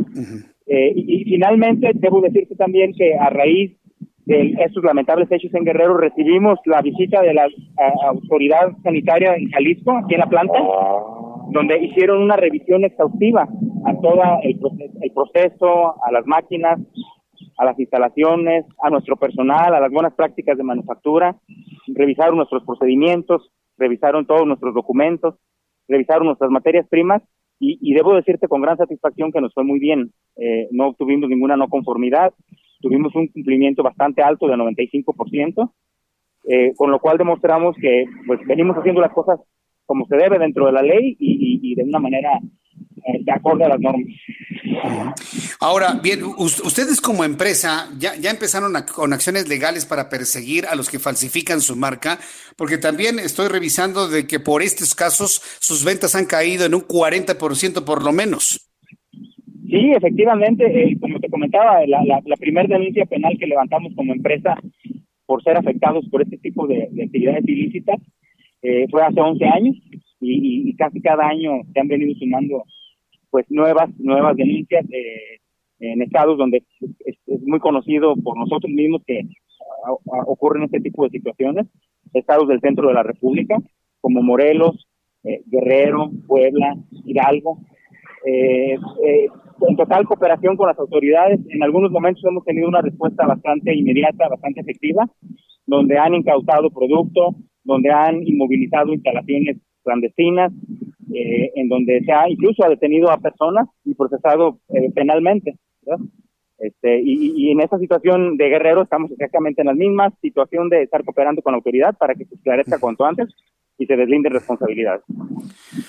Bien, bueno, pues yo quiero agradecerle esta apertura para poder hablar sobre esto. Antes de despedirnos y ya como, como asunto de, cultura para el público que me está preguntando en este momento, ¿cuál es la diferencia entre un licor de agave y un, y un mezcal o un tequila, porque bueno, yo sabemos que el tequila es un mezcal, nada más que es una denominación de origen, pero ¿cuál es la, la, diferencia entre los productos que se fabrican en Jalisco, en Guanajuato, al que ustedes fabrican allá en el estado de Guerrero? ¿Qué es un licor de agave? Sí, mira, nosotros, nuestra planta está ubicada en Jalisco, no, no en Guerrero. Un licor de agave es una bebida hecha, eh, entre otras cosas, con aguardiente de agave, con aguardiente de caña, con algún saborizante. Es una bebida preparada. Eh, un tequila es un destilado que proviene básicamente del agave azul tequilana Weber. O sea, es el uso de la materia prima y también el tipo de proceso que se le da. Debo hacer una aclaración bastante, bastante pertinente ahorita, porque en algún momento se decía o se hizo la aclaración de que no era un, tequila y efectivamente no nos interesa este, denominarnos como no somos. En la, en la etiqueta incluso está establecido que es un licor de agave. Pero eso, eso, pero eso no quiere decir que, que no se cumpla con la normativa o que, o que le vaya a hacer daño al consumidor. Nada, nada más, este, eh, simplemente es otra denominación, otra bebida, pero todo con total cumplimiento con la normativa. Bien, pues eh, Juan Carlos Hernández, yo quiero agradecerle mucho estos minutos de comunicación con el Heraldo. Conforme vayan avanzando las denuncias que ustedes han interpuesto, pues estaremos muy atentos y en su caso volver a platicar con el auditorio del Heraldo Radio. Muchas gracias por este tiempo, Juan Carlos Hernández. No, muchas gracias a ti, Jesús. Hasta luego. Gracias, hasta luego. Que te Bueno, pues es Juan Carlos Hernández, director de la planta de Emporio Corona, quienes son los fabricantes de este licor de agave y ha explicado que es el licor de agave entendido, pues no como un destilado, sino como un preparado y, yo creo que la, diferencia es abismal, ¿no? Es completa, ¿no? No es un destilado, es un preparado que utiliza, evidentemente, destilados de agave, pero con otro tipo de, azúcares, con eh, saborizantes y demás. Entonces, esto es el importante señalarlo. Esta empresa no es la única que está sufriendo ello. Lamentablemente, muchas de estas bebidas se clonan y sobre y la mejor forma para identificar una bebida clonada la mejor forma para identificarla, eh, una bebida clonada, es que no se vende en los mercados o en las tiendas autorizadas para ello. Si le están vendiendo una bebida, sea un licor, sea un destilado, sea un whisky, sea lo que usted guste y mande, a la mitad de precio y en la calle, no, es que al venderlo así no estamos cobrando los impuestos, eso es mentira. Seguramente es una bebida adulterada. Tenga mucho cuidado. En materia de alcohol, debo decírselo con toda franqueza, usted debe adquirir lo de mejor calidad, porque se lo va a tomar usted o se lo va a tomar su familia. Así de sencillo, porque si usted toma algo raro por la necesidad que usted tiene, bueno, se está arriesgando inclusive a perder la vida. Yo tengo la obligación de decirle las cosas finalmente como son. Si se va a compartir con amigos, se va a compartir con la familia una bebida alcohólica, tiene que ser la de mejor calidad. Y hágale como pueda, ¿no? Finalmente, ¿no? Si es la decisión que usted ha tomado. Pero no la compre en la calle, por favor. Tengo una línea telefónica a Carmen Hernández Cárdenas. Ella es la jefa de áreas críticas del Instituto Nacional de Enfermedades Respiratorias. Carmen Hernández, bienvenida, gusto en saludarle. Hola, muy buenas tardes, gracias por, por la invitación. Oye, ¿cómo han reconvertido todo el Instituto Nacional de Enfermedades Respiratorias para poder recibir a personas con COVID-19? Platíquenos esta experiencia que han tenido en los últimos 100 días. Bueno, eh, el Instituto Nacional de Enfermedades Respiratorias, antes, antes que nada, déjenme comentarles que pues cuenta con 15 camas de terapia intensiva. Esa es nuestra instalación normal, ¿no? Y tenemos algunas camas monitorizadas de manera regular en la unidad de urgencias, que son 12 camas más, eh, pero cada año la necesidad de ventilación mecánica en el instituto eh, pues rebasa la capacidad instalada del, del hospital y esto es provocado por el aumento de incidencia de casos de influenza. Entonces, cada año nosotros por lo menos, por lo menos duplicamos nuestras camas de terapia intensiva. Eh, entonces la experiencia pues no es de, esta pandemia, ¿no? O sea, nosotros eh, estamos entrenados, acostumbrados, hemos ensayado esto durante muchos años, ¿no? Desde el 2009. Eh, ahora sí fueron más, ¿no? Ahorita sí tenemos más casos. Eh, sí hemos... Pero qué bueno que nos explica que no es precisamente por el COVID-19, sino que es una práctica que se realiza por otro tipo de enfermedades de tiempo atrás. Así es. Carmen. Sí, así es. Este, esto, pues es un aumento de la demanda, ¿no? De camas para atender enfermos críticos.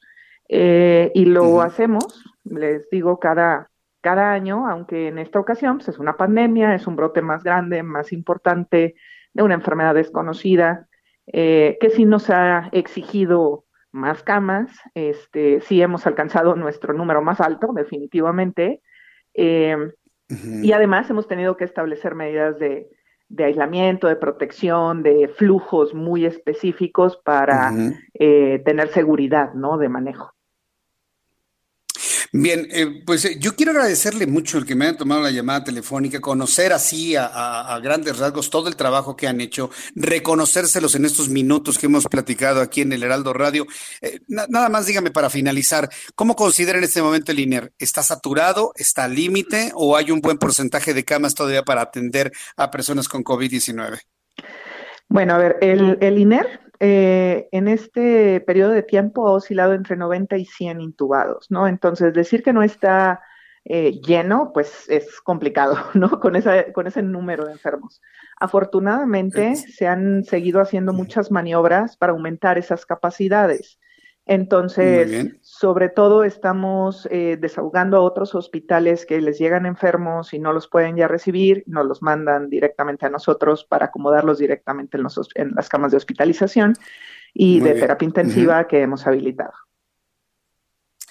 Bien, bueno, pues entonces entiendo, ¿no? Están no saturados, no rebasados, pero están prácticamente al límite a todo lo que da el instituto. Yo quiero agradecerle mucho a Carmen Hernández, el que me haya tomado la llamada telefónica a esta hora de la tarde, y un reconocimiento para usted, para su equipo de trabajo, por todo lo que han hecho en la INER. Muchísimas gracias, Carmen. Gracias a ustedes, muchas gracias por el apoyo, gracias. Que le vaya muy bien, hasta pronto. Ese Carmen Hernández Cárdenas, jefe de áreas críticas del Instituto Nacional de Enfermedades Respiratorias reloj marca las 7 con 25, 19 horas con 25 minutos, hora del centro de la República Mexicana. Escuche usted el Heraldo Radio. Yo soy Jesús Martín Mendoza. Vamos a ir a los mensajes y regreso enseguida con más información. Y le invito para que me envíe sus comentarios a través de mi cuenta de Twitter, arroba Jesús Martín MX, y en mi canal de YouTube, Jesús Martín MX. Escuchas a. Jesús Martín Mendoza con las noticias de la tarde por Heraldo Radio, una estación de Heraldo Media Group. Heraldo Radio, la HCL se comparte, se ve y ahora también se escucha.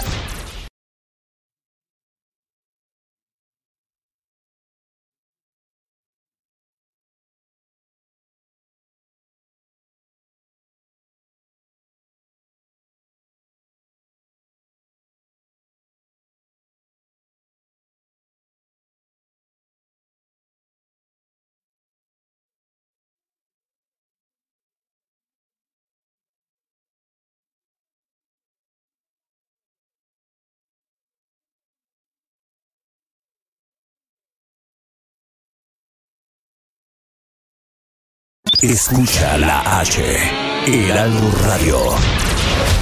Escucha las noticias de la tarde con Jesús Martín Mendoza. Regresamos.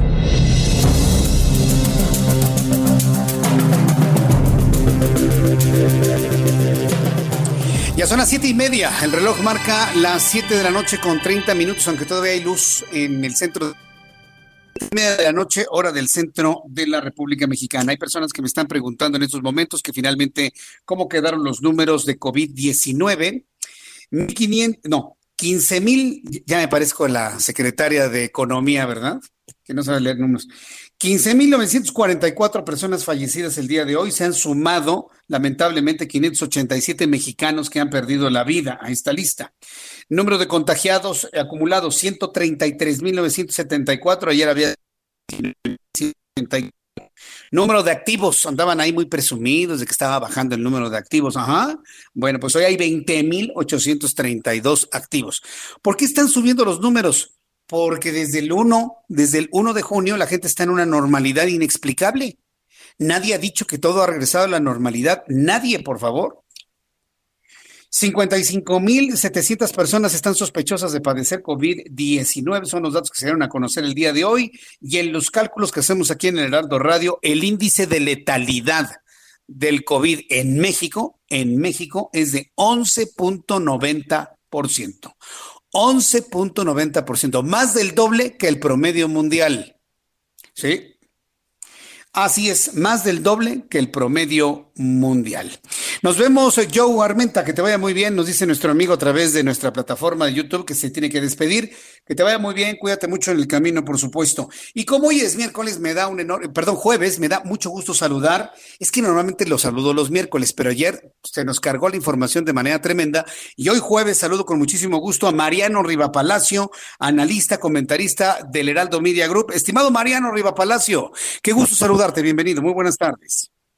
Querido Jesús Martín Mendoza, amigos del Heraldo Radio, también para mí Jesús es un gusto enorme platicar contigo y con tu audiencia Quiero específicamente este jueves compartir contigo y con quienes nos escuchan la siguiente reflexión. Y es una pregunta que le hago absolutamente a todos y me la hago a mí mismo, a mi familia, a mis vecinos, a mis compañeros, a todos. ¿Qué estamos haciendo con los residuos sanitarios que ahora son esenciales para nuestras actividades de evitar contagios por COVID-19? Y con esto, Jesús Martín, me refiero a los cubrebocas, guantes, caretas, pañuelos, que después de su uso pues pueden o terminan en la basura. Bueno, pues investigadores del Instituto Politécnico Nacional alertan sobre el mal manejo de estos productos, Jesús, al ser desechados, por lo que es importante, nos dicen los investigadores, es bien importante darle un manejo integral a estos residuos, principalmente en nuestras casas. Todo esto para evitar posibles contagios y sobre todo evitar un daño también al medio ambiente. En este sentido, Sergio Nájera, él es catedrático de la Unidad Profesional Interdisciplinaria de Biotecnología, asegura que es necesario, Jesús Martín, apartar los cubrebocas y guantes. Escucha también, los cepillos de dientes, los chicles. Nos piden los, los investigadores, Jesús Martín, que no andemos tirando chicles en la calle. Ya nos lo habían dicho antes, ¿estás de acuerdo? Pero ahora con el COVID-19 nos están pidiendo que no tiremos chicles en la calle, que no se tiren en la calle. También separar los envases de medicamentos, los apósitos, casas y jeringas, entre otros artículos. Todo en contenedores especiales o bolsas de plástico que podemos tener como manera exclusiva de separar los residuos en nuestros hogares. A su vez, autoridades ambientales y órganos colegiados sugieren que sugieren que los residuos se agreguen a una segunda bolsa de plástico a la que se le debe rociar, escucha esto Jesús Martín, interesante lo que obtuve, una solución de agua clorada. Recomiendan a esta segunda bolsa de plástico Jesús agregarle 20 gotas de cloro en medio vaso y después marcar la bolsa con un plumón indeleble con el título, indeleble, perdón, con el título residuos sanitarios.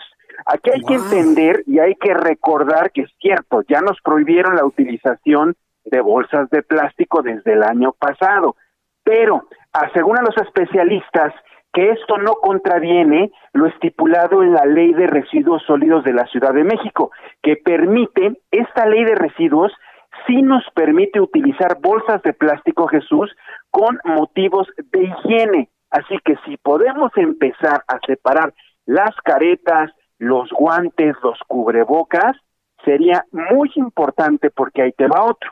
¿Qué pasa? Se van a las barrancas, se van a determinados lugares. Yo he visto, yo he visto guantes Jesús Martín y cubrebocas tirados en la calle.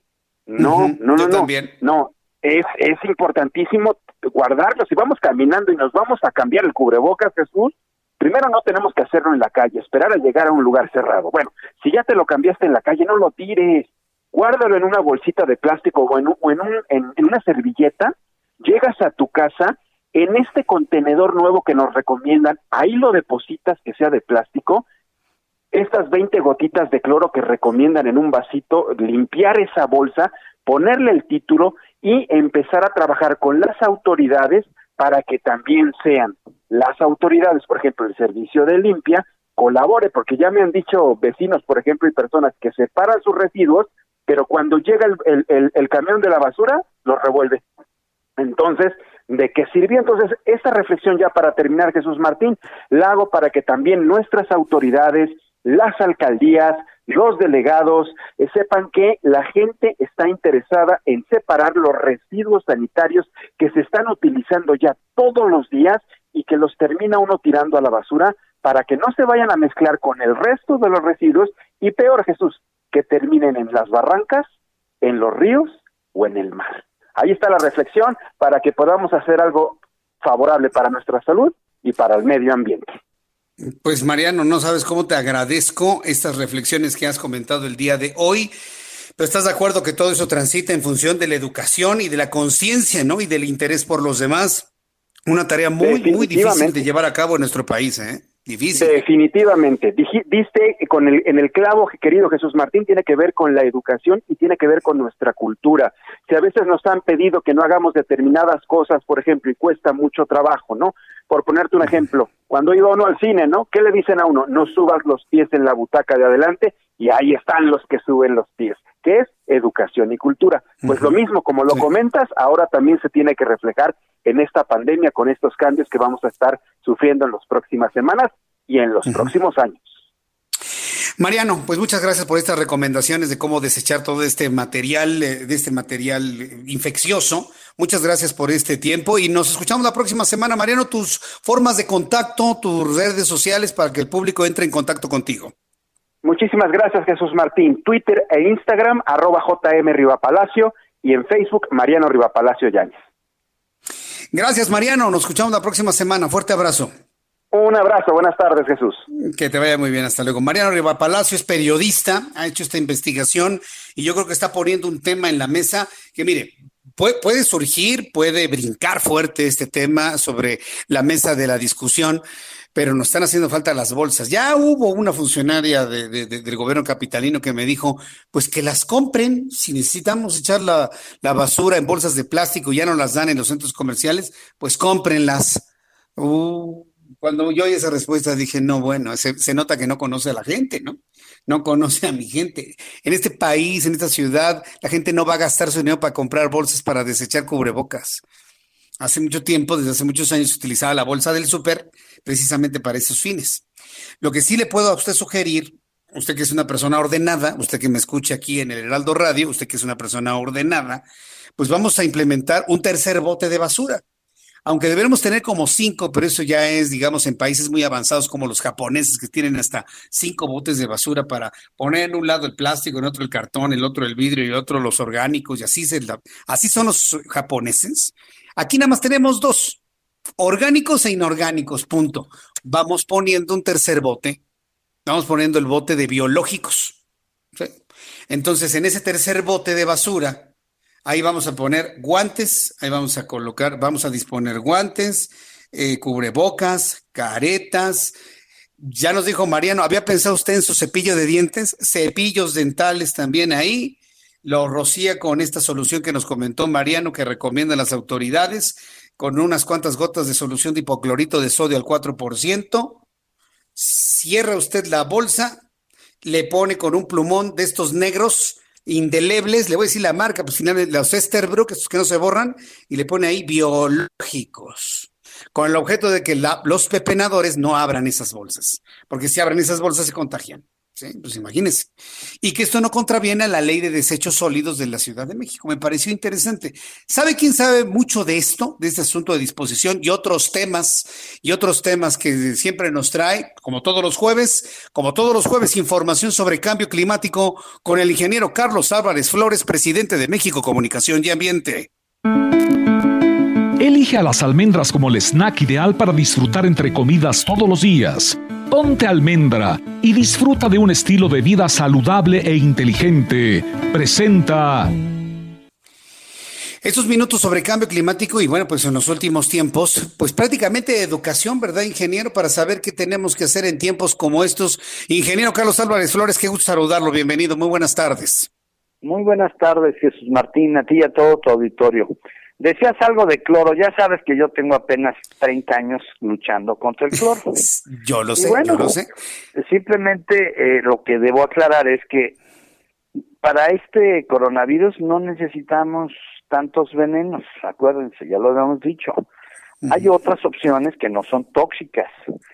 El mismo vinagre, ese aguarrás de pino que tiene una marca, bicarbonato también, o sea, no necesariamente el cloro, pero bueno, esa es la autoridad, todavía eh, yo sigo luchando porque la autoridad federal, en este caso COFEPRIS, pues no ha marcado bien el tema de la toxicidad de muchas sustancias. Ya entraremos en eso en los próximos meses, después de que pase esta pandemia, ya te platicaré en exclusiva.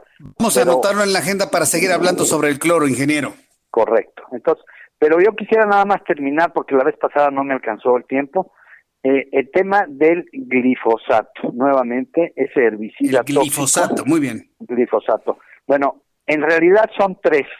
Ese es uno, que se llama glifosato, es un organofosforado. Tenemos otro que se llama ácido 2,4-D diclorofenoxiacético, que también es herbicida, y tenemos un tercero que se llama paraquat, paraquat. Esos tres son los más usados en México y en el mundo. Y hoy, hoy hay pues ya una buena noticia que la vimos hace ocho días, en donde este nuevo gobierno, el nuevo gobierno de Andrés Manuel López Obrador, por primera vez en la historia prohibió ya la importación del glifosato. También vamos a pedir que, que, que, que, prohíban la del 2,4-D diclorofenoxiacético y la del paraquat. Y más, tenemos todavía un grupo de veintitantos eh, plaguicidas tóxicos que nos siguen haciendo daño. Nada más para recordarle al auditorio, ¿verdad? En niños menores de cuatro años, retraso mental, déficit, síndrome de déficit de atención, autismo, leucemia, en nosotros, cáncer de todo tipo, de boca, de esófago, de estómago, de páncreas, de hígado. Y acuérdate que también es insuficiencia renal. No solamente los metales pesados, sino también los plaguicidas tóxicos. Disminuye el sistema reproductivo, o sea, perdón, el inmunológico, perdón, disminuye, debilita nuestras defensas. Toda esta toxicidad afecta el sistema reproductivo reduce el nivel de testosterona, por lo tanto la producción de espermatozoides, eso para que me escuchen los jóvenes, y nos regala la diabetes tipo 2. Todos esos son los daños a la salud que están plenamente estudiados, o sea, todo esto que estoy diciendo es producto de veintitantos años de estudios, de estudios y más estudios, de evaluaciones a nivel global, en Europa, en Estados Unidos y en México, está documentado, ya lo vimos, ya lo platicamos aquí y de todos modos lo vamos a repetir, se llaman los plaguicidas altamente peligrosos en México, que es un documento de 35 de los investigadores más importantes de la UNAM, que hicieron un documento muy valioso y ahí te dice qué producto, de qué región, jitomate de Guanajuato, y te dice qué contaminante tiene. Por eso, el Día Mundial de la Inocuidad, ¿eh? ¿Por qué se pasó de noche el domingo? ¿A poco tú crees, te ibas a acordar, mi querido Jesús Martín y todo el público, que el domingo fue el Día Mundial de la Inocuidad de los Alimentos? ¿Verdad que no? Día Mundial de la Inocuidad de los Alimentos. Eso fue el domingo y pasó así, de noche o sea, pues es, el segundo año que se conmemora, pero el viernes fue Día Mundial del Medio Ambiente y el lunes fue Día Mundial de los Océanos. También pasaron de noche, porque estamos ocupados con la pandemia. O sea, estamos contando los contagiados, los muertos, seguimos eh, escuchando a López Gatel, que cada vez pues este, ya nos lleva más lejos, ¿no? Ya habló de octubre, imagínate. Sí, ya, habló de octubre. Ya, y al pero, rato hablar de enero. presidente que ya... Bueno, pero ahí están los números. Pero bueno, para terminar, es una buena noticia que empecemos a prohibir estos plaguicidas tóxicos. Dice un, un, un hombre muy responsable que lo mencioné la semana pasada, Bosco de la Vega. Él es ingeniero industrial y de sistemas. Óiganlo bien, ingeniero industrial y de sistemas dice que no hay ningún sustituto. La semana que entra te voy a dar la lista de todas las opciones que hay para sustituir a esos herbicidas pero también hay otra solución, cortarlos con una máquina y la última, la que hacía mi abuelo, cortarlos con la mano, las hierbas que, Crecen, que crecen entre su, surco y surco. O sea, pero bueno, si no quieren, pueden poner una máquina cortadora o usar las opciones de origen natural. Necesitamos producción orgánica, necesitamos estar sanos, no enfermos. Eso es lo que necesita México. O sea, México tiene graves problemas de salud y desafortunadamente nuestro sistema de salud pues no es el que debiéramos tener, ¿verdad? No responde a todas las necesidades, a la gran demanda que tiene nuestro país, sobre todo hoy que estamos en la pandemia. Ese es mi comentario el día de hoy. Vamos a seguir abordando el tema la semana entrante y te prometo tener ya opciones para decirle a don Bosco de la Vega que no sea responsable. Es que no tenemos otra cosa. No, no, no, no. Lo que no tiene él es vergüenza. Es lo que no tiene. Porque esto que te acabo de, de, los daños es real, ¿eh? Esto no es cuento.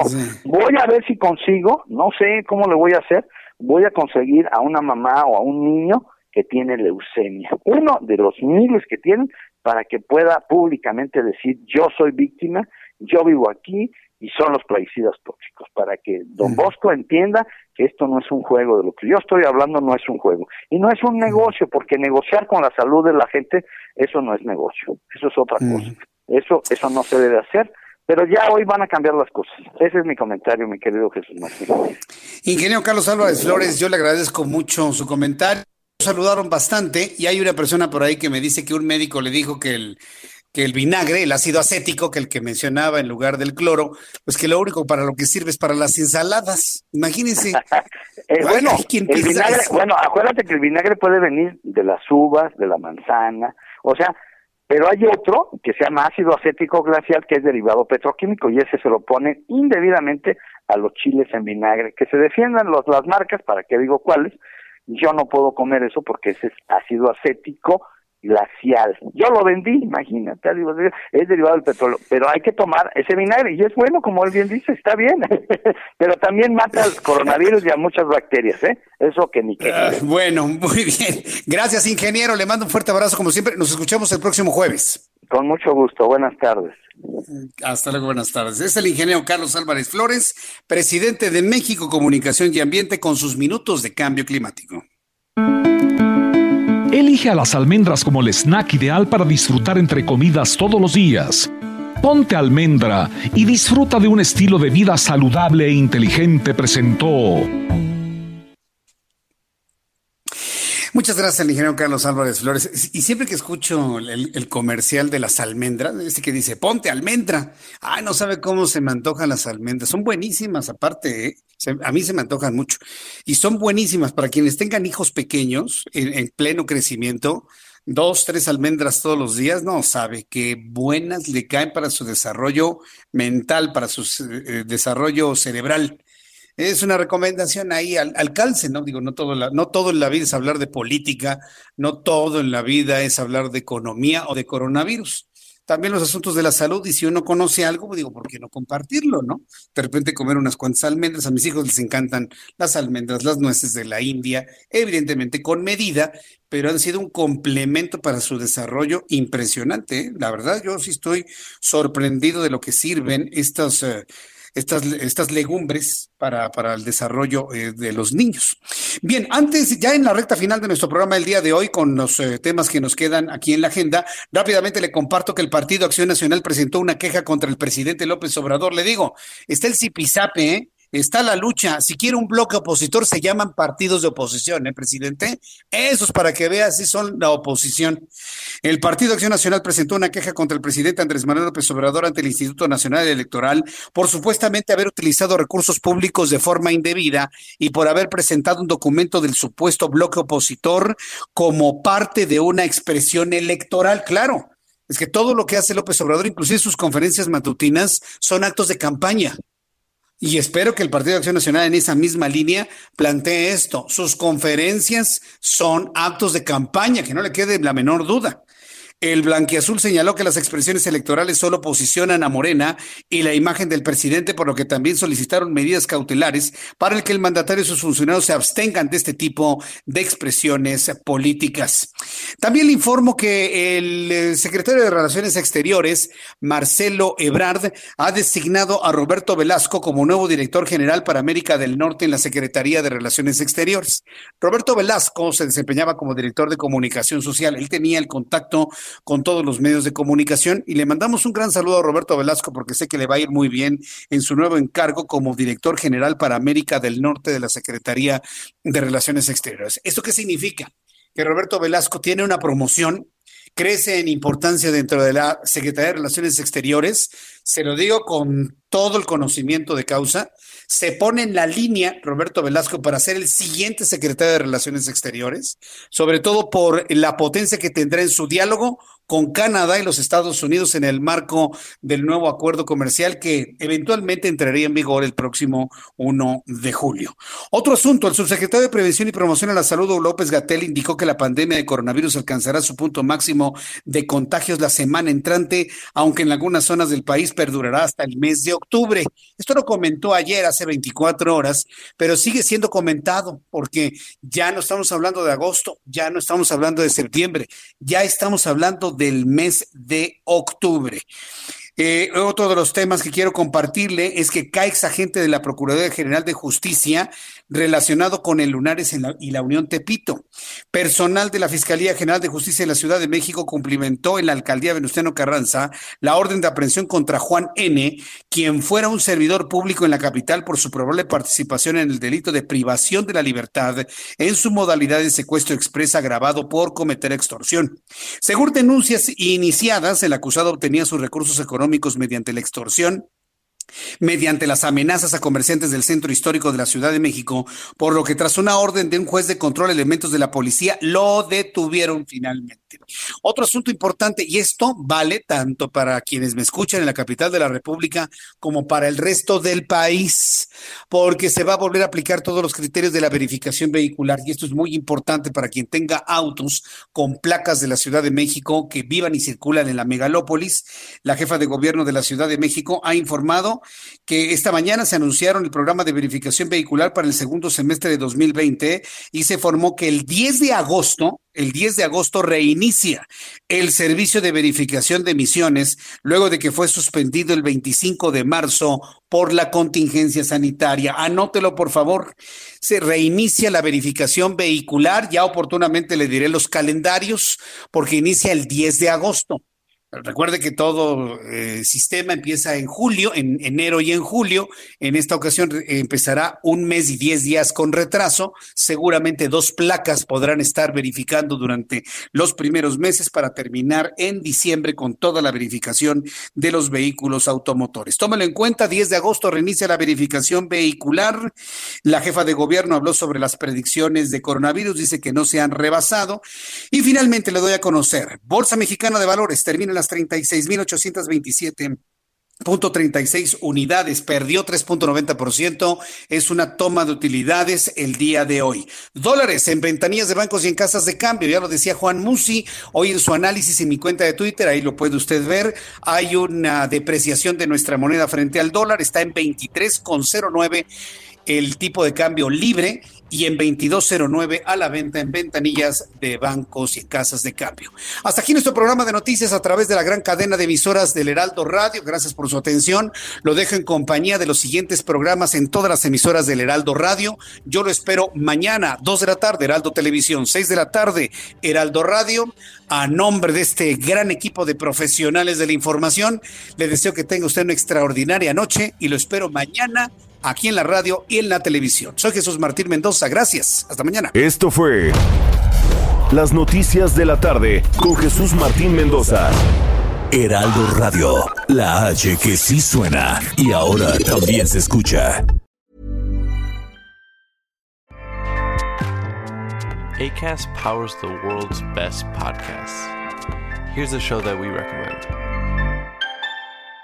The Real Housewives is a guilty pleasure for most, but if you're looking to not feel guilty about that pleasure, tune in to Everything Iconic with me, Danny Pellegrino, where I break down all the messy moments and behind the scenes antics of Bravo's popular franchise. And on Everything Iconic, I also interview celebrity guests like Kelly Ripa, Kiki Palmer, Drew Barrymore, Cameron Diaz, and more about their guilty pleasures, their past work, and so much more. So if you're pop culture obsessed and find yourself watching way too much reality TV like me, tune in to Everything Iconic with Danny Pellegrino wherever you listen to podcasts.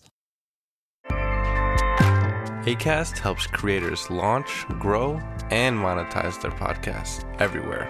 ACAST.com.